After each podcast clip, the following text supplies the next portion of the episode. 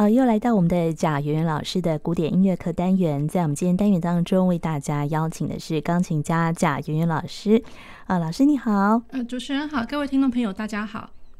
好，我们这一次的这个节目当中呢，要跟大家分享一个非常有趣的主题哦，就是贝多芬的。永恒的爱人。那在贝多芬的作品当中呢，呃，好像有呃可以找寻到一些蛛丝马迹啊，就是他对于爱情的一种寄托啦，或是呃，大家可能猜测这个贝多芬呢，可能曾经喜欢过他某一个学生啊，是不是有？其实有蛮多的故事在他的音乐当中啊。嗯，是的，其实就是说，呃，纵观呃贝多芬他的整个呃作品哦，或者说整个他的作曲的生涯这样子。那我先这样讲好了，就是说那个嗯，他其实有几个阶段，或者说他的作曲一定会受到他的生命中发生的一些事情所影响这样子。第一个当然就是说，嗯，在早先可能他呃作品有多产的时期，那然后呃。可是有的时候，他的呃资助他的一些呃王公贵族们，呃也有可能不资助他，或者说呃给他的一些工作他不是很满意之类的，就是跟财务有关。然后再过来就是跟呃女学生，或者说他心目中我所仰望的爱人，所以就是这个爱情有关的这样子。然后再过来呃，我们稍晚也会提到，就是说他在晚一点的人生当中，因为就是他要呃呃，就是说争夺他的那个侄子的那卡尔的那个呃监护权的关系，那然后这个监护权也因为就是让他的生命哦，就是好像啊、呃，就是受到了非常大的影响，然后他的心常常会悬念在这样子的一个事件上面，然后再过来，当当然就是大家所知道的他的耳疾的这方面，所以他的人生当中多多少少会呃受到他这些事件的影响。那我们现在要呃，就是说聚焦在他的这个爱情上面哦，其实老实说。呃，贝多芬这个爱情，就是感觉上它是一个形而上，或者说他只是把一个。呃，一个个人的一个情愫给藏在心里面，然后有的时候他可能认为就是说，哎，这就是爱情。可是，在现实上面的话，他所仰望的，他或者说他所喜爱的这些女性，其实到最后也都没有在，也没有跟贝多芬在一起这样子。好，那然后这些呃女性的角色哦，有一些是他的学生，那有的时候是啊，比如说是呃文艺界的一个比较有名的人士，比如就是说帮他唱《Fidelio》的这个女主角，或者说，嗯，她的呃学生的学生之类的，或者说她的艺文界的朋友哦。那然后贝多芬也因为这些女性们，她也的确她写了非常多的作品，而且上面呃在副标的上面都会有标上，就是说，哎，有可能会是给谁这样子。好，譬如就是说我们所知道的贝多芬，他的作品七十八。他其实我们有另外呃有一个小匿名叫做 Für Teresa Therese，那这就是等于就是说给这位女生的这个奏鸣曲，在在他的第一乐章上面就有这样标题哦。那然后再过来，像他现在就是呃一八一零年的时候写的这个钢琴小品给爱丽丝。那我们上次其实，在呃片尾的时候，呃有稍微听过一下，就是整个完整的曲目啊，然后就是整个曲子它的架构非常的简洁，可是非常的优雅，非常的灵巧这样子。那似乎也是在歌颂着某一位女性哦。那我们上一次节目当中，其实并没有真正呃很完整的去提到，就是说到底是给谁。那其实老实说，给谁的话，呃，大家到目前都还仍然在争相研究当中，并没有一个非常呃非常明确的一个答案哦。第一个就有可能会是 Thérèse Malfatti，那个 Thérèse 就是我刚刚讲的，他在呃 Opus 七十八里面也有写到，就是说这个这首曲子就是要给嗯，那也有可能就是给 Elizabeth Rico。Elizabeth Rico 也就是就是啊，贝多芬他在 Fidelio 的时候，他有一个很重要的一个角色，就是给他这位女性唱的这样子。然后 Alice Behrensfeld，Alice Behrensfeld 其实也是一个非常天才的一个小女生哦。她呃从小的时候就呃到处的去巡回演奏。那然后啊、呃，他后来呃据传也是有跟 Therese，就是我刚刚提到第一位女性哦，Therese 呢是她的那个学生。那所以呃呃贝多芬一呃就是有一说，就是贝多芬也有可能就是经过了 Therese 的他的呃要求，或者就能不能写一个这个小品，就是给这位女生来演奏这样子。对，那然后呢，可是毕竟这个曲子是写。给 Alice 就是 For Alice，嗯，对不对？所以给爱丽丝。对，那所以我刚刚讲的就是说，第一个女生 Thérèse Malfatti，那有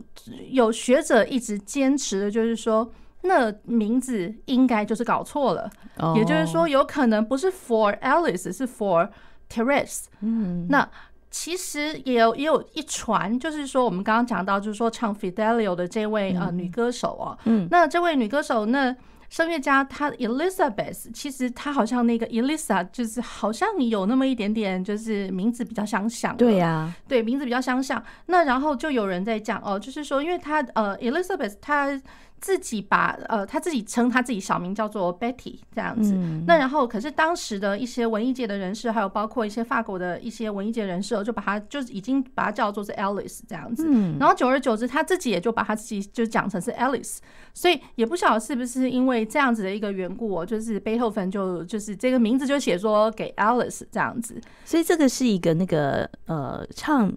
费戴里奥的那个歌剧女女歌唱者，呃，女歌唱者这样子，哦、对，那所以就是也蛮好玩的。然后最后的最后的那个还真的就叫做 Alice，、嗯、就是我刚刚讲的说 Therese 的那个女呃学生这样子，也叫爱丽丝。对，可是就是、哦、呃，可是第三个传的这一位女生的话，似乎就是她的佐证比较不那么充分，嗯、所以大家还是比较相信，就是说前面两者这样子。嗯对，那当然我们一般也知道啦，就是说我们写曲子，除非你真的就是想要很呃正确的、很明确的，就直接标注说，对这个曲子我就要给谁，嗯，要不然有的时候其实那个名字不也都是化名嘛，所以留给大家就是一些不同的想象这样。哦，所以第一个她也是一个歌唱歌剧的女演员。呃，第一位那个 Thérèse Malfatti，她其实她是呃那个算是钢琴钢琴家，哦，钢琴家。那第二个是、呃、也算是就是贝多芬的学生哦，对，贝多芬。学生，那第二位演唱家那个 Elizabeth Rico 啊，那其实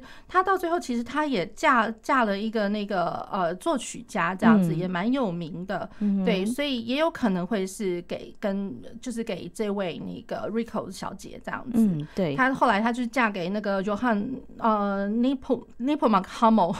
对，就是那个那个名字还就是有点难难发音这样子就是一个作曲家很有名的这样。哦，好，那我们现在就是还是来。先听一下这个给爱丽丝啊这首曲子，嗯。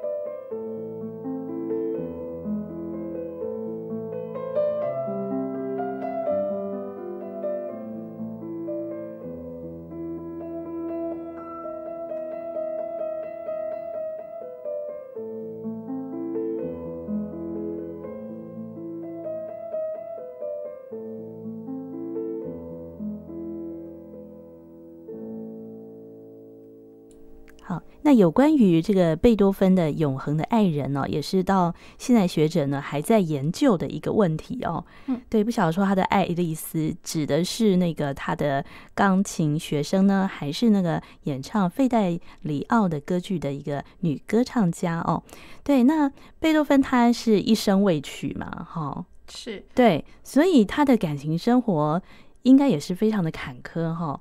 呃，老实讲，就是。我嗯，如果以我们外人的眼光来讲的话，可能我在猜想都是他自己暗恋。可是真正被、oh. 被指向的那个对象，他可能自己搞不好自己都不知道，或者就是说其实知道，可是到最后就是，比如说像刚刚第一第一位那个 Teresa，那其实老实讲，她后来就嫁给别人了。对对，那那个故事其实就是可以找得到的，就是说这位这位女士她最后呃，因为就是真的就是甩了甩了背后粉，对，所以其实这一段也就是无疾而终。对，所以就是说老实。说每一段每一段，可能贝多芬他影射的那个对象，其实都没有一个实在的、真正的一个结果，这样子。嗯，但是他的那个音乐里面，是不是有很多呃，可以听得出来他对于那种感情的一种渴求，或是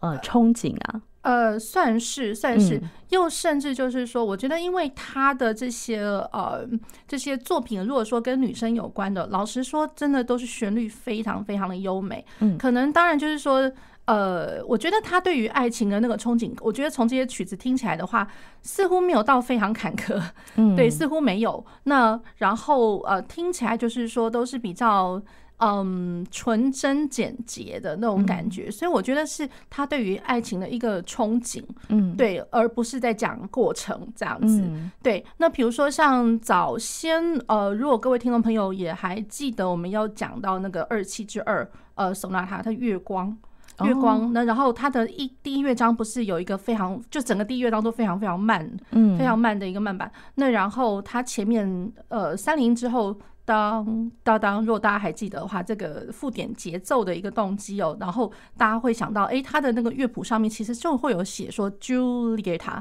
哦，对，Giulietta，那所以哦，好像又是某某个人物，某某位人士了，这样应该是他的学生了，嗯，对，所以那大家如果去想想想看啊，这些氛围，比如说刚刚的月光的那第一乐章的那个氛围，那还有包括像给爱丽丝。那然后加上我们呃稍后会给各位听众朋友介绍到他的那个致远方的爱人哦，其实老实讲，并不是说那个远方的爱人就是真的就是女生，其实不是啦，对。可是总觉得就是说他会标上这些名字，那然后你再仔细去听那些曲乐曲的话，会觉得就是说，哎，跟他其他的器乐曲的确它的氛围、它的呃它的架构真的不太相似这样子。那老师刚刚说他那个致远方的。爱人，这是贝多芬他自己下的一个标题吗？呃，对，其实就是他是从呃他的歌词上面啦，歌词上面他其实是写给一位呃内科医生，是哪一个作品？呃，是他的那个 Opus 九十八九呃作品九十八，在一八一六年写的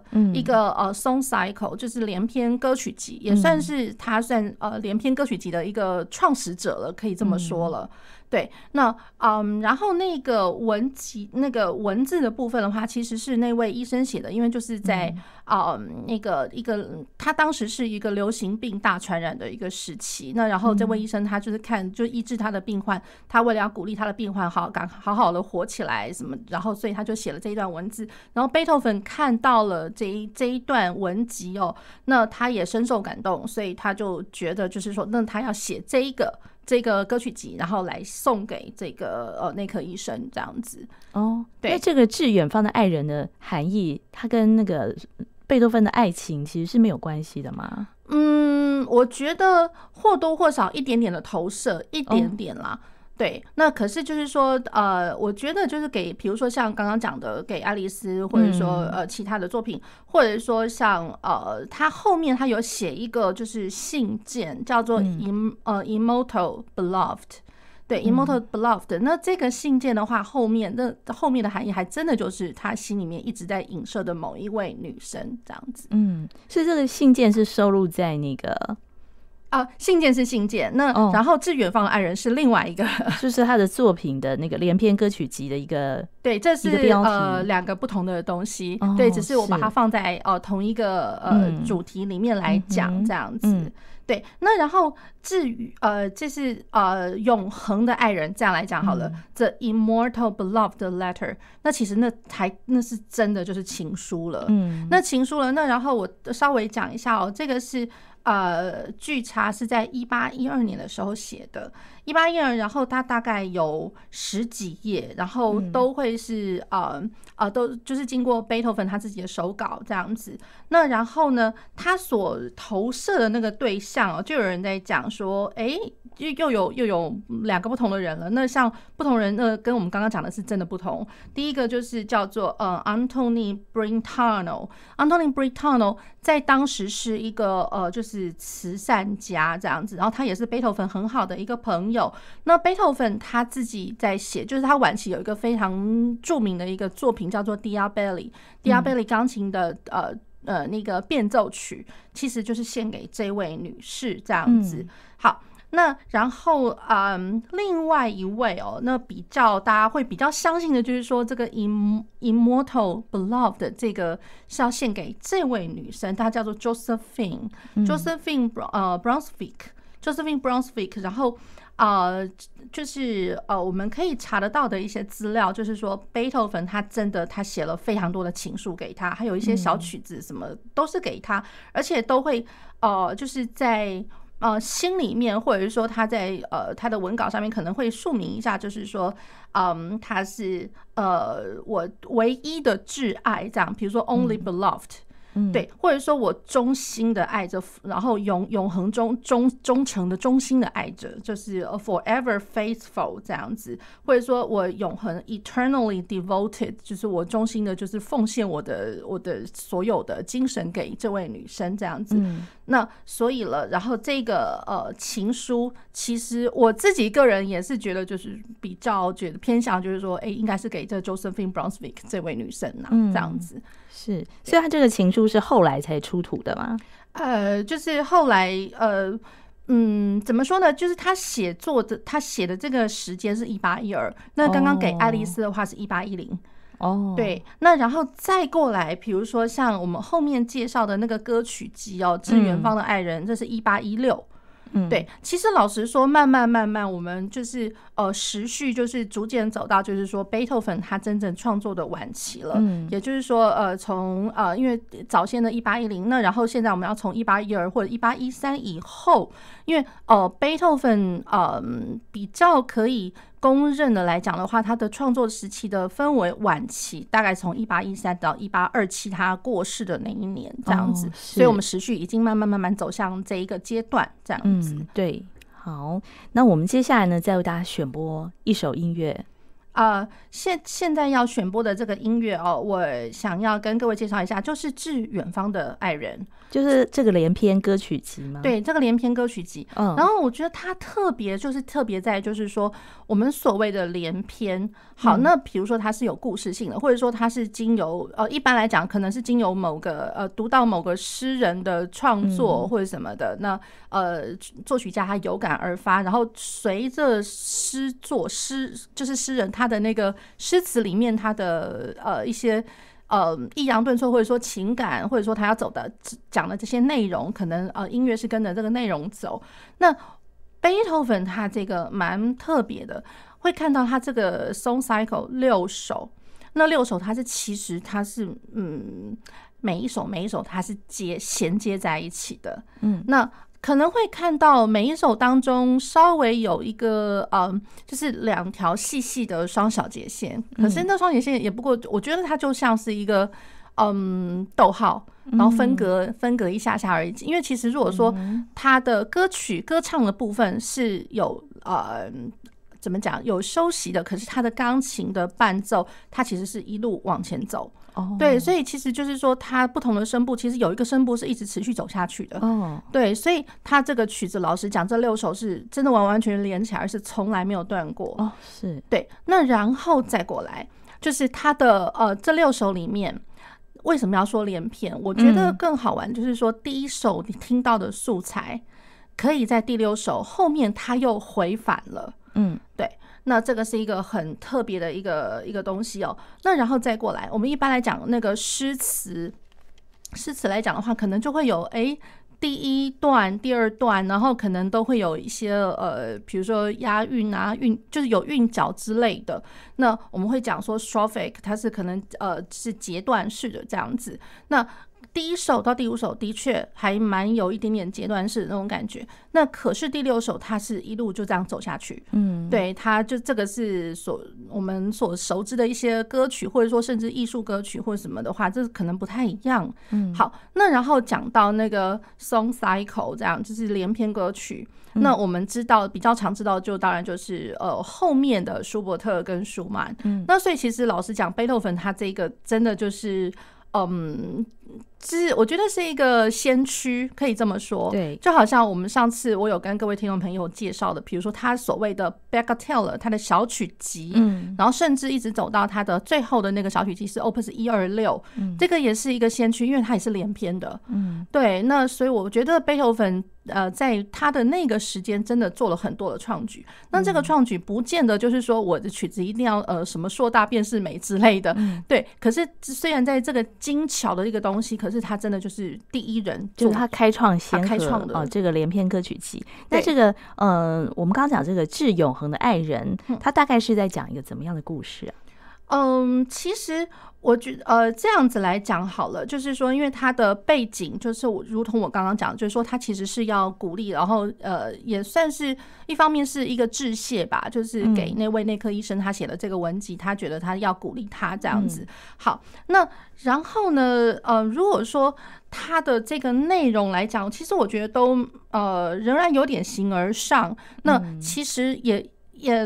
如果说单就他的那个嗯文词里面来讲的话，的确你会知道，就是它里面隐含着的确还是有一个女生存在。嗯，那可是他会形容的那个方法，他会用很多大自然界的那种感觉，嗯，然后去形容他这样子的一个永恒的一个爱，然后。可是那个爱的话，它似乎是有有一点距离的，嗯，那种感觉。好，那比如说我跟各位听众朋友稍微介绍一下好了，它的六首里面的第一首，那第一首的话，它的是 "Stemless langsam und 啊 mit all through，可这是它的那个呃速度跟情绪的一个术语，就是说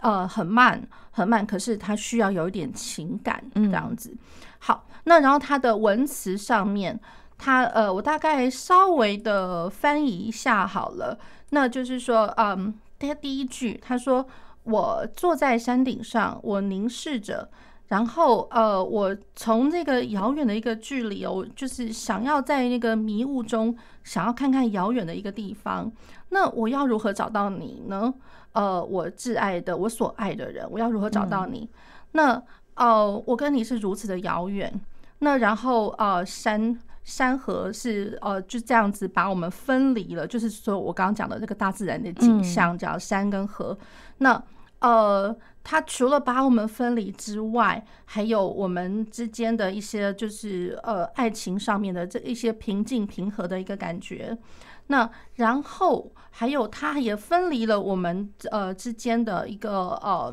快乐与痛苦。那然后呃。贝多芬他这边呃，他这个文词上面有写一个，就是啊，就是啊这样子，你真的没有办法看到我在注视着你这样子，然后也没有办法呃感觉到呃我对于你的呃这个叹息这样子，那然后我们之之我们之中的这个空间是多么的遥远，这样子。那所以在这样子的一个距离当中，这样子的一个感受当中，实在是没有东西可以让我可以就是好好的去亲近你这样子。那然后也没有一个呃适当的一个呃等值的一个东西可以承受，可以来输送我对于你的一个爱情的一个讯息。那我想要歌唱，唱很多的歌这样子，想要去。啊、提醒你，然后我所我这边所承受的一些痛苦，这样子。那然后，因为在哀歌啊、爱情的那个哀歌之前，啊、这每一个每一里路，还有每一个小时，每一个时间上面，它已经逐渐在消逝。那然后，嗯，最后一句是 What a loving heart has consecrated。那我们这个。呃，被被爱的这个心哦，它是就呃，就是被称为就是非常神圣的那个被爱的一个心。那其实它就是因为我们刚刚前面所所说的就是每一厘跟每一每一个每一分每一秒都已经逐渐的被消逝了。这样。好，那我们现在就先来听这个贝多芬的这个连篇歌曲集《致永恒的爱人》。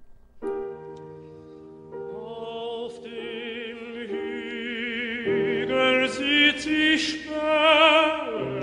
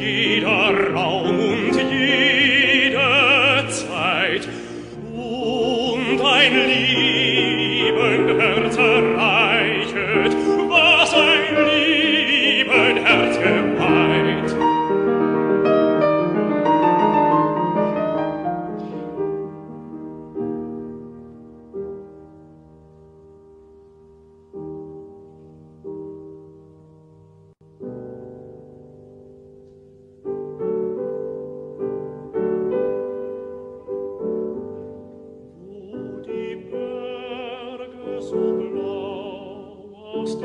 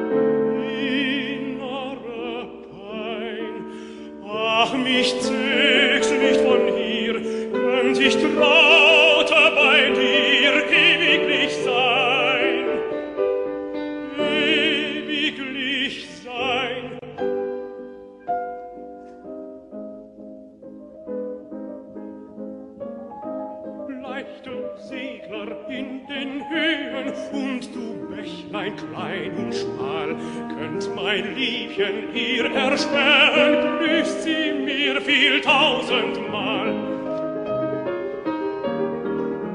Seht ihr Wolken, sie dann gehen, sinnend in dem stillen Tal, lasst mein Bild vor ihr entstehen,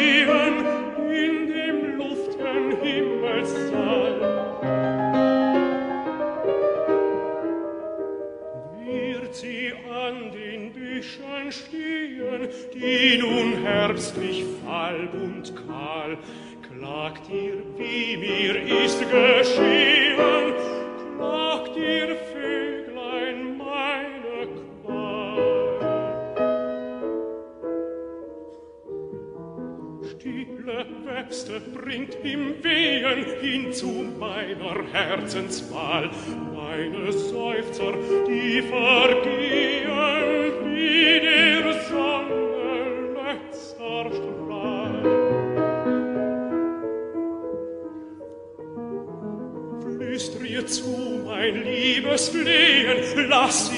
Bächlein klein und schmal, treu in deinen Wohl.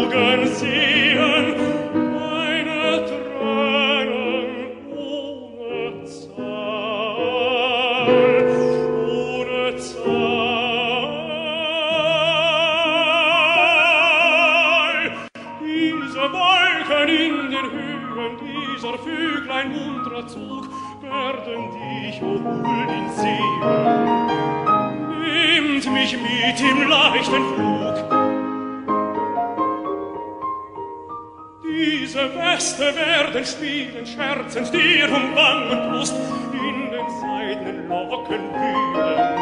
Teilt ich mit euch diese Lust. Hin zu dir von jenen Hügeln emsig dieses Bächlein eilt, wird ihr Bild sich in dir spiegeln. Fließt zurück, dann unverweilt, fließt zurück, dann unverweilt, ja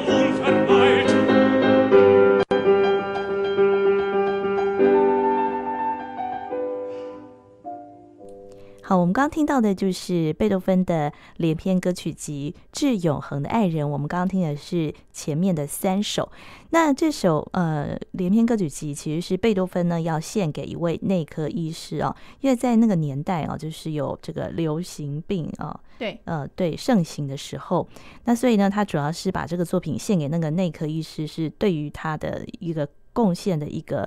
一个致敬嘛，这样子。是的，对。呃，这位医生哦，他的名字叫做 Alois Isidore Gitieles。那然后其实这位医生啊、他也其实是在当时有一些呃有一个译文的团体哦，叫做 Lulem Schule。老实讲，因为这个是德文，这我可能呃念的不是很好哦。其实他就是在一个译文的一个 group 里面。那这个 group 呢，其实里面也也有一些有名的人哦。呃，比如说叫呃 Ignaz 呃 Castelli，那还有呃，比如说是萨利耶里，萨利耶里大家应该会知道他是谁呢？还有韦伯呃韦伯 Weber，嗯、那 Weber，那然后贝多芬的话，其实嗯不完全说他算是这个集团成员之一，可是就是说他比较不不不频繁，就是怎么讲呢？他不常去参加他们的聚会啦，这样子来说，对。可是老实说，就是贝多芬跟这些这个集团里面的成员还是有一些些关联的，就是他们可能互相之间，呃，就是大家交情还不错这样子。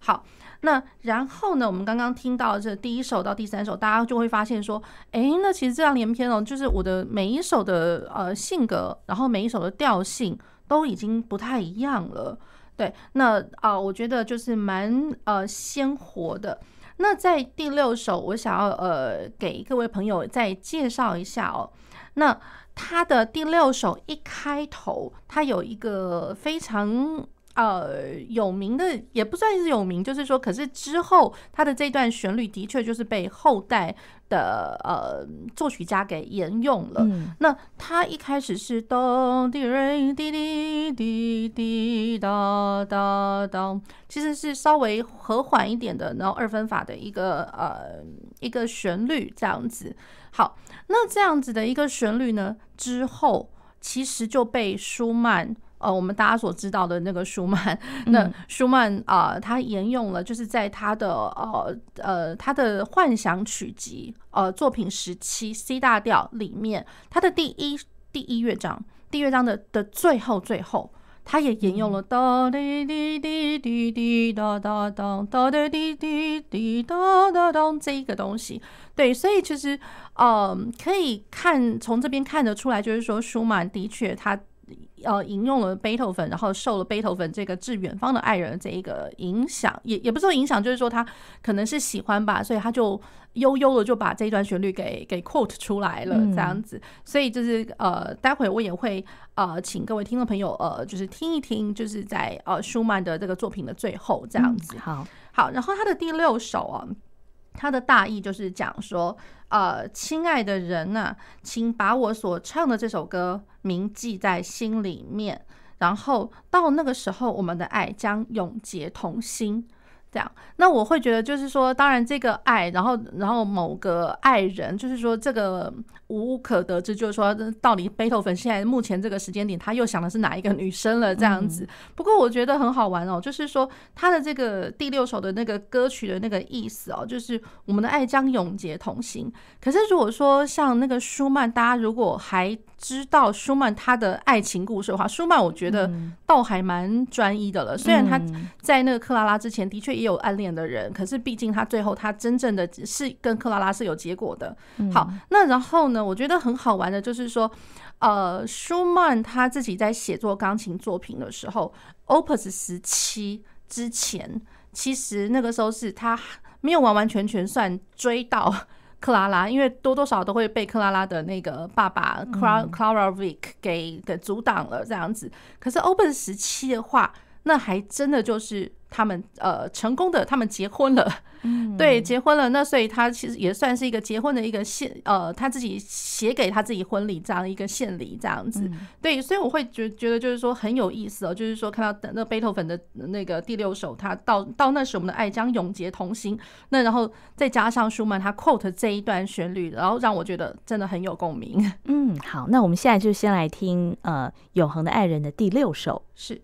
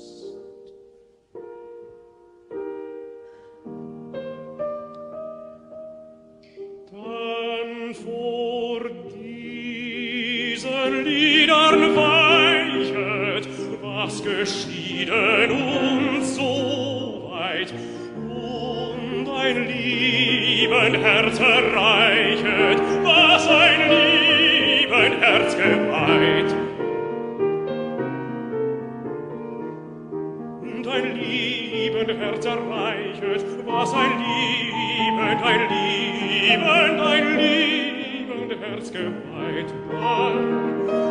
dann vor diesen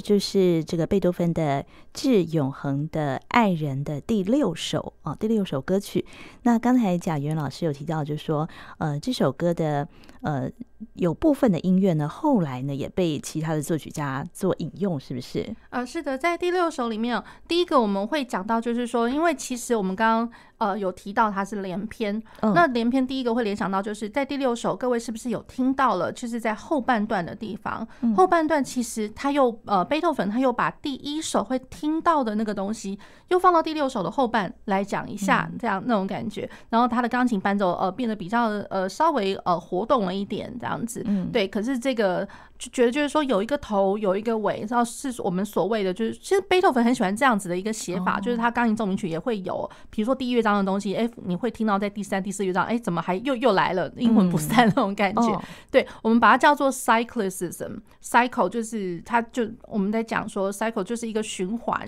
一个一个感觉，所以 cyclicism 这样子的一个做法，所以你看，呃，就是他的连篇歌曲 cycle 有这种第一第一首的东西，第六首也跑出来。好，那这是一点，然后再过来第六首，刚刚的呃，大家会听到大概七八个小节左右是呃钢琴独奏的部分。嗯，那独奏的部分这一段旋律，然后加上呃后来我呃啊他那个男生他呃声乐家他唱唱的时候，他这一段旋律唱出来的时候，又附附送了一次这样子的一个呃旋律。嗯，那这样这个旋律就是被舒曼引用了，就是在他的那个呃幻想曲作品十七里面。那我们可以先听听看呃舒曼的幻想曲作品十七哦，如果大家不太熟悉它是哪一首的话，我们可以听一下它的前面。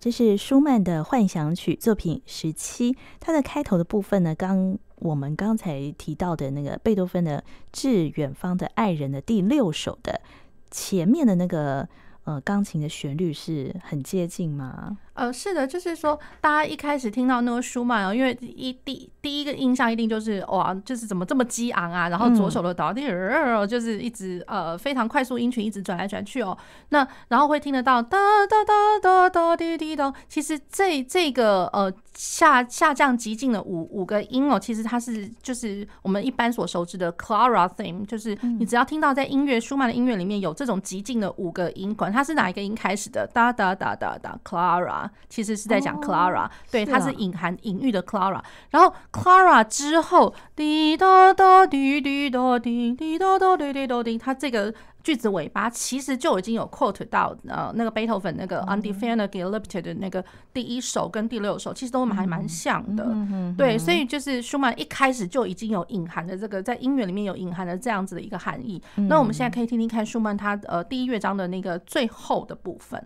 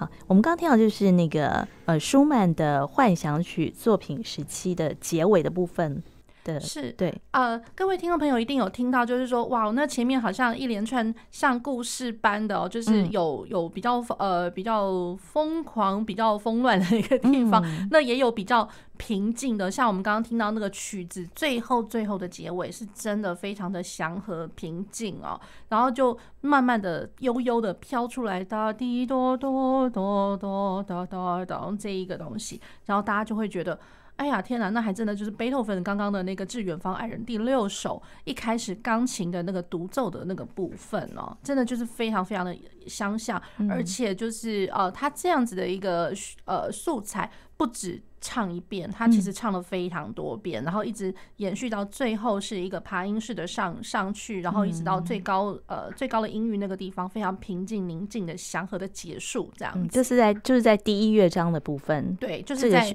呃舒曼的那个、哦、呃幻想曲的第一乐章最后结尾的部分。嗯，嗯，好，那我们今天介绍的就是贝多芬的《永恒的爱人》，对，是。然后，呃，我们在下次节目里面就要进入他比较晚期的作品。是，好，那我们今天也非常谢谢贾元老师，谢谢主持人，谢谢各位听众朋友。